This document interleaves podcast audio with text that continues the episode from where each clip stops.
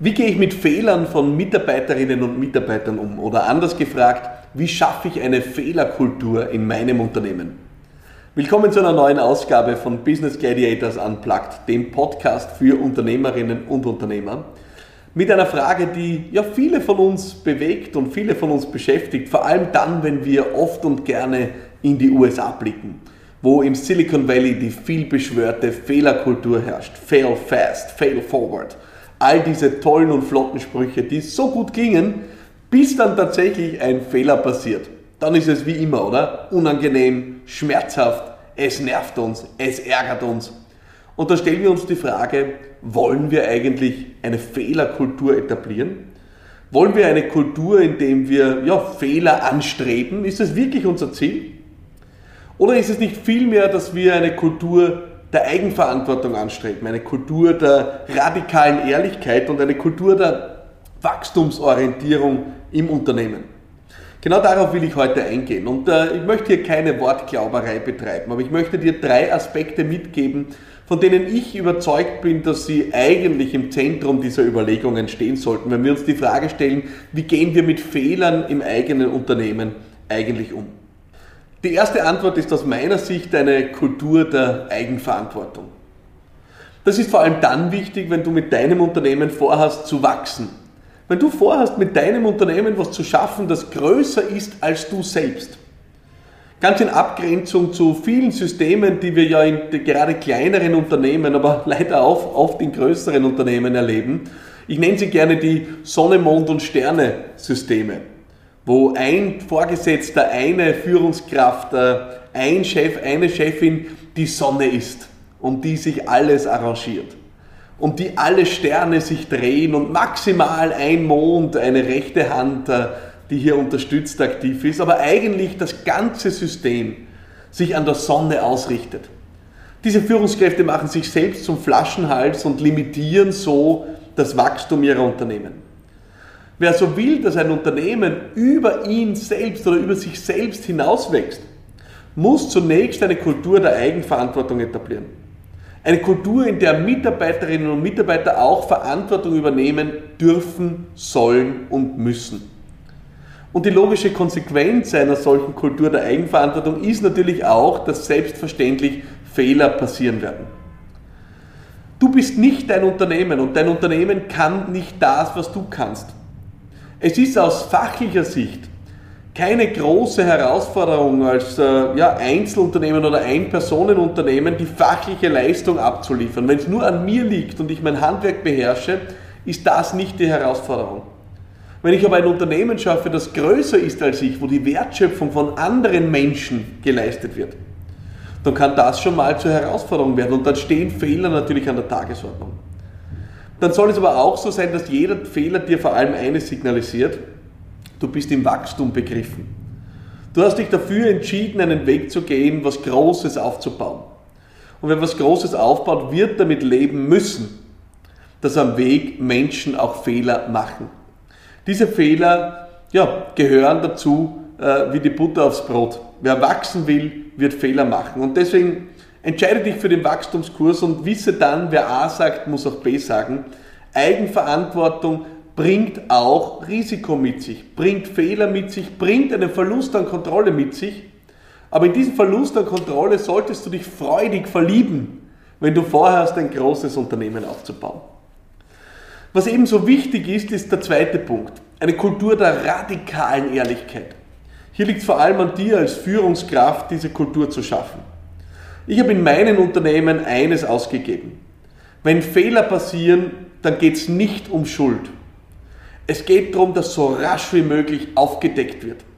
Jeder, der hier bei uns in den beiden Unternehmen einen Fehler macht, hat eine Aufgabe.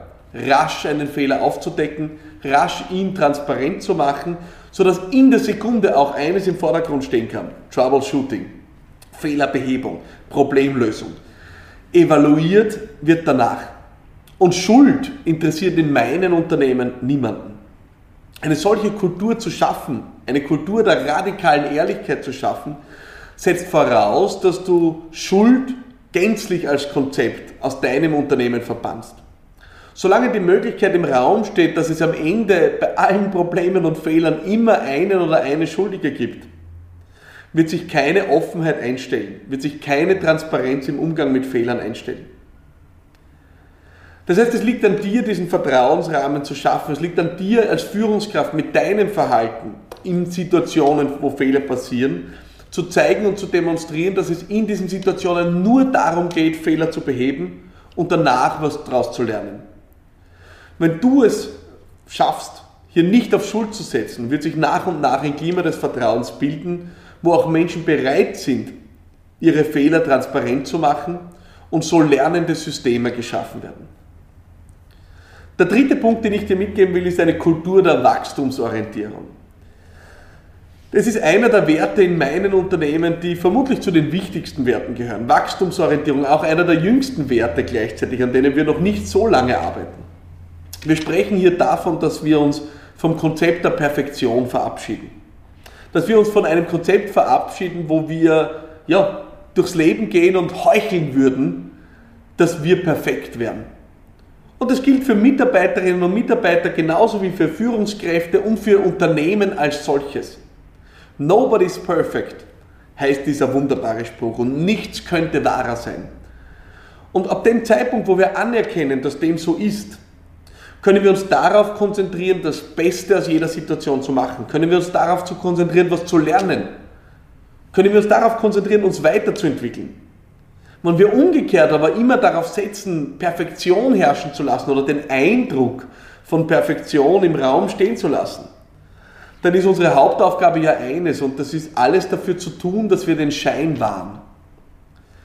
Menschen, die nach Perfektion streben oder die Perfektion als ihr Lebenskonzept auserwählt haben und auch Unternehmen, die Perfektion als ihr Lebenskonzept auserwählt haben, die müssen vor allem eines tun, jeden Tag daran arbeiten, dass dieser Schein aufrecht bleibt.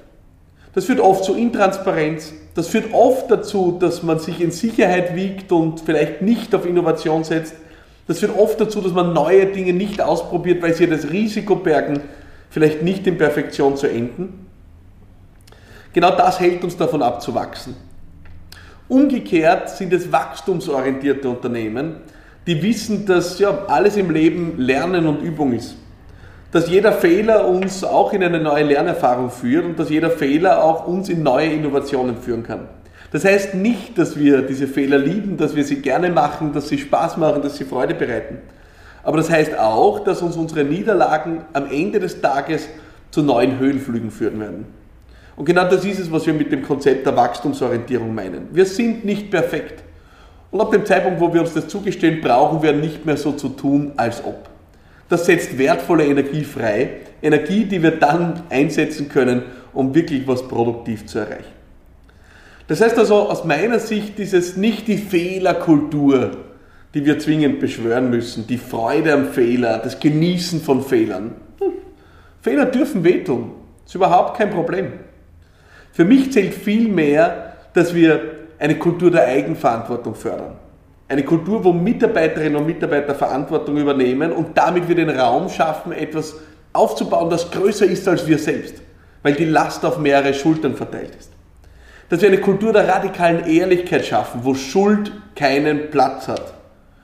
Und dass wir zum Schluss eine Kultur schaffen, wo wir aufhören, Perfektion zu heucheln, wo wir aufhören, so zu tun, als wüssten wir alles und könnten wir alles. Und vielmehr eine Kultur der Wachstumsorientierung etablieren, wo wir wissen, dass wir alles lernende Geschöpfe sind, die jeden Tag unser Bestes geben, die jeden Tag nach dem Höchsten streben, selbstverständlich. Aber die auch wissen, dass uns das nicht jeden Tag gelingt.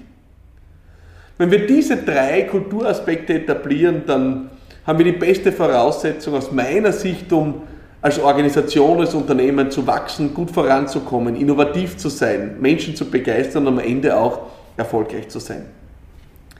So viel heute also zur Frage, wie gehe ich mit Fehlern im eigenen Betrieb um, wie schaffe ich eine Fehlerkultur oder eben auch eine Kultur der Eigenverantwortung, der Ehrlichkeit und der Wachstumsorientierung. Wenn dir dieser Podcast gefallen hat, kurz und knackig, wie immer, eine Antwort auf eine Frage, dann bleib dran mit mir gemeinsam bei Business Gladiators Unplugged, bei Fragen, die Unternehmerinnen und Unternehmer bewegen. Wenn du eine Frage hast, dann schick sie mir gerne. Auf philippmarathoner.com slash podcast kannst du dich für unsere Community registrieren und deine Frage ins Spiel bringen. und vielleicht sprechen wir in der nächsten Ausgabe schon darüber. Bis dorthin, abonniere den Podcast auf allen gängigen Plattformen. Ich freue mich sehr, wenn du dran bleibst. Bis bald.